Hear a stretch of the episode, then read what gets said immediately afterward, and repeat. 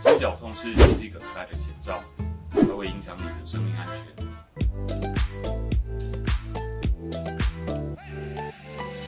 健康搞飞机，让你的身体不 NG。大家好，我是主持人小婉，我们又见面喽。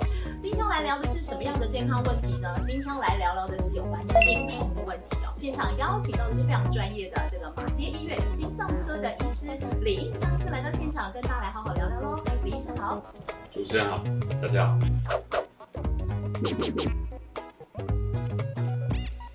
好，李医师，我们要问一下，呃，以前小时候可能都听过一个典故嘛，东施效颦，西施捅心，捅着心脏，心脏在在痛，好像觉得有点浪漫，好像觉得有点唯美，但是别忘了，这只是典故故事而已。在我们的现实生活当中，如果你心痛，特别是心绞痛的话，哎，那么你麻烦了，可能就会有生命上的危险了。到底什么样的痛你应注意？后续需要做什么样的治疗跟改善呢？啊、首先第一个哈，我们先解释一下名词，就是心绞痛这三个字，严格来说，它就是专指你的疼痛是来自于心脏，尤其是我们的氧气如果供给量不足的时候，心脏本身就会产生疼痛。也就是血流从我们的动脉打不回心脏的时候，是的是它就会痛缺氧。就我们冠状动脉一般称为三条血管，对，可是三条血管怎么可能供养我们整颗心脏？对啊。所以其实它是一个树状的，嗯，就有三根树干，对。但是它有密密麻麻的这些分支，所以我们氧气量供应供应不足的话，不一定是要大血管的问题，对，它只要这中间的任何一个环节出现问题的话，都会心绞痛。嗯所以有时候我们会说缺血性心脏病，嗯嗯，也是在描述心绞痛背后的一个原因。对，那更严重的就是说，当你不只是痛，不只是缺血，而且你的心脏有一些肌肉坏死，那这时候我们就会称之为心肌梗塞。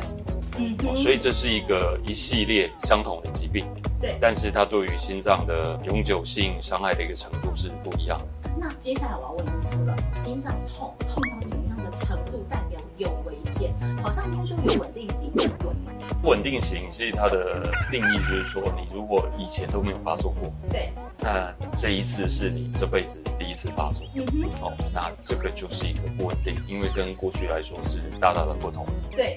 那痛的长这个其实短呢？痛的时间？其实并没有一个明确的定义，但是自己跟自己时间越来越长，甚至到有些可能心肌梗塞快发作的那个，他就是没做什么，心脏也会痛。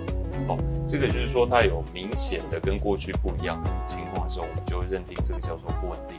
但是没有这些情况的话，有一些人就是他长期还是有这些心绞痛的一些症状，那他可能就是最近变成心肌梗塞几率或许会比较低一些啊，但是你长期都有这些症状的话，那现在还是有心脏病的一个可能，还是需要进一步做检查跟治疗。那我们常常听到，不不管是身旁的朋友啦，不管是呃有一些老一辈的长者啦，只要是心脏状况有问题，家人好像都会帮他准备一种舌下含片。这个舌下含片会在什么时候可以发挥作用？它针对什么样的问题会比较有效？其实舌下含片它就是一个传统上我们认知的所谓的心绞痛的一些药物。嗯哼，那它的作用就是让我们的冠状动脉有扩张的一个效果，来解决供氧量不足的一些问题。它的药效应该是五到十分钟就会发作，哦，所以它是一个救急的一个概念。但是大家可以想象，其实它药效过之后，其实终究我们的原因还是会在那里。除了舌下含片之外，其他有没有一些像是一般的药物可以去解决这个心脏的问题？第一个就是我们这些舌下含片有长效型的舌下含片，嗯哼，那它副作用就是有些时候我们扩张的血管不是只有心脏，还会包括脑部的血管，哦，所以有些人会头痛，嗯，所以它就没办法长期使用。嗯。那再来的话，就是说过去我们学术研究的统计里面，我发现，哎，其实治疗这些高血压病人的心绞痛也会变得比较好。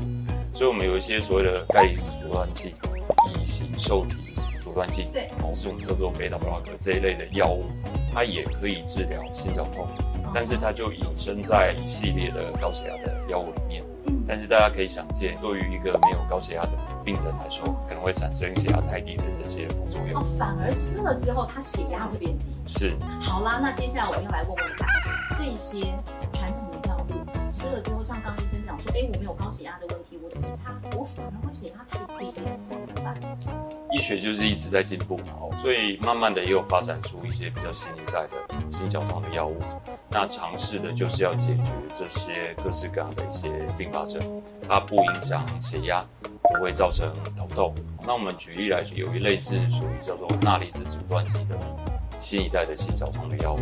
以前我们是比较直观的，让你血管扩张，对，来增加血氧量，对。但是有缺氧嘛，就让它多一些氧气。但是你可以想见，今天如果你的血管能扩张的其实是有限，譬如说，它原本就是一个狭窄，你再怎么扩张，它还是有狭窄。所以有一类的想法就是，我们是不是可以反过头来，让我们的心脏肌肉在运用氧气的这个消耗量，它可以是少一点。也就是说，我们强迫心脏休息。不要像平常的这些运动做工那么激烈。怎么叫做让？但是不是我们的活动休息，而是让心脏在同样的跳动的情况之下可以放松一些，或者是它每一次每一个心跳的耗氧量可以减少一些。可以这样吗？对，那就是等于就是说在供给上面，我们除了过去希望它供给多一点，但到了某个程度没办法的时候，我们可以让它消耗少一点。哦，那我们不需要那么多氧气的时候，心脏的舒适感。可以得到改善。那甚至的话，就是说，在台湾，大家常常都把胸部的不舒服，就这一区的不舒服，对，都叫心绞痛。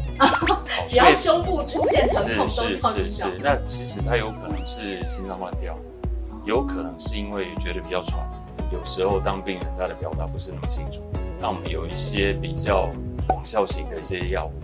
它可能除了治疗心绞痛，甚至还可以处理心律不整，好像是心房颤动。我们这些心绞痛的药物，它在研发的过程里面，不知道大家有没有想过，它是怎么证明它是有效的？对，好，我们需要量化的一个数字。所以我们的方式是让病人真的有生病，他会心绞痛不是一般人，在跑步机上测量他可以跑多久。对，然后呢，一阵子这样治疗之后，我们再教他跑步一次。所以真的是在极限运动的情况之下，看他多久之后会受不了。好，我们就会发现，就是说，哎，当你这些有效的药物的话，它的量化的结果是在跑步机上有病的状况。对。然后你极限运动的状况之下，它可以多跑大概二十几秒。哦，所以如果用这种比较戏剧性的，就是说我们求救的一个想象的话，其实我们一般人跑一百公尺，就应该是二十秒内都可以跑完。所以你当然你可以多跑个二十秒，我们比较具体的想象。就是叫你在生病的情况之下，你还要求救，用跑步去帮自己求救，自己就多了一百多一百公尺以上的这些求救的距离。因为有时候看到，其实为什么会对这个东西特别有感触？我一个很好的朋友，他就是上心脏不舒服，他还上跑步机，后来他走了。所以我才会觉得这些求救时间非常重要。那之前我们在采访新闻啊、跑新闻的过程当中，也有很多的这个患者，他们也在讲说，哎，有些心脏疾病的人，看到医院就在眼前，但是就是到不了，这个问题就很紧急啊。对，所以其实就是说，这个不单纯只是一个生活品质的改善，对，也不是只是减少疼痛，对，有时候在紧要关头里面可以增加我们获得必要医疗资后续的这些治疗的一个机会，对。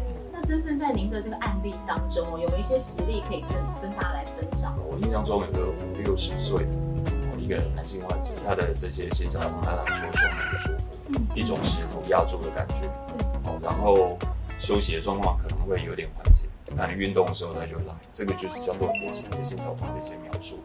可是我们透过传统各式各样的这些检查。都发现他没有明显的血管的问题。嗯哼。好，那所谓的血管检查就包括，比如说断层扫心导管，嗯，直接做血管摄影，但是都没有大血管给出。哦，可是他还是会有不舒服。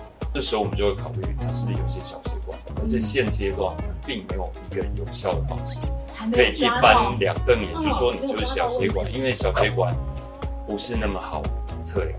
哦，那偏偏呢，他又慢慢又有一些我们刚才讲的心律不整跑出来，所以我们也曾经怀疑他是心律不整的这些状况。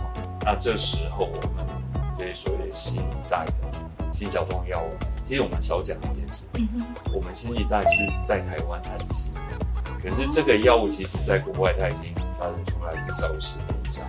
哦，所以在国外对，所以在国外的的这些使用经验已经很久，它的安全性，或者是我们刚才为什么可以再说，因为它可以避免掉这些副作用。对，哦，它并不是小规模的临床试验，但是广大规模的在真实世界里面的这些经验。我说，那我们正好在台湾有这样的一些新的药物，正好就让病人使用看看。嗯，结果他就这个心绞痛的症状就真的不见了。哦哦，，所以这些小血管的疾病，有时候反而过来，我们只能用这些药物治疗。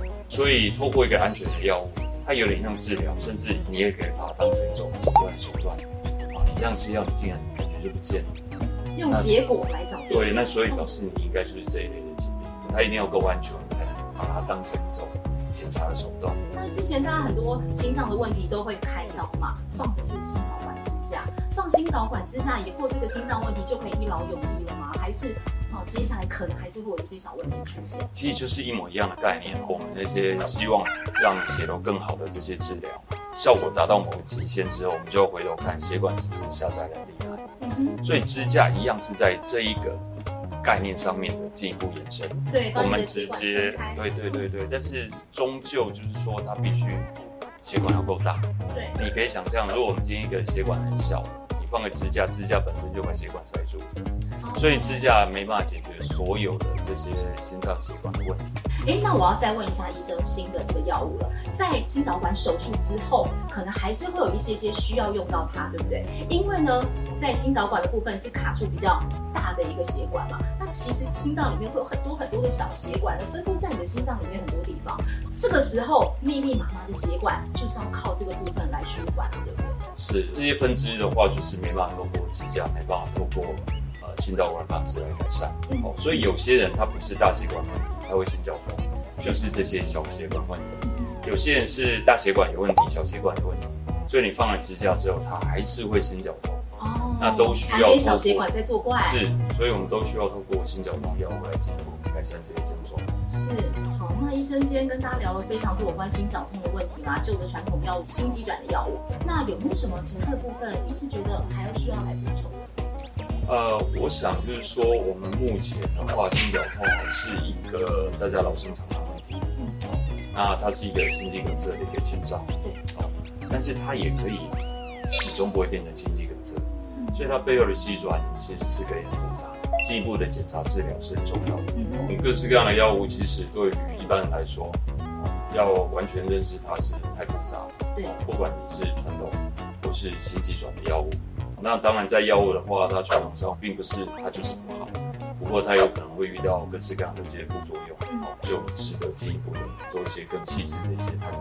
嗯，所以说啊，有个医师来跟大家分享，真的有心脏疼痛的问题，如果你搞不清楚你的胸部这边有疼痛是哪里来的痛，拜托你一定要去找专业医师来诊断，不要自己随便含什么含片，以为有用哦，这个都是不太 OK 的哦。非常谢谢李医师来到现场跟大家来分享有关心绞痛的问题喽。那如果您啊、在这个部分有任何的问题的话，欢迎来我们的下留言哦。那如果你喜欢我们的这个节目的话，别忘了要按赞、分享、加订阅，还有开启小铃铛哦。健康搞飞机，让你的身体不 NG。我是小婉，我们下次见喽，拜拜。拜拜。